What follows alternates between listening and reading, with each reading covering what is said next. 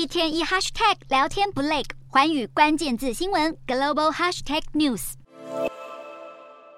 可爱的猫或坐或躺，大街小巷都有它们的身影。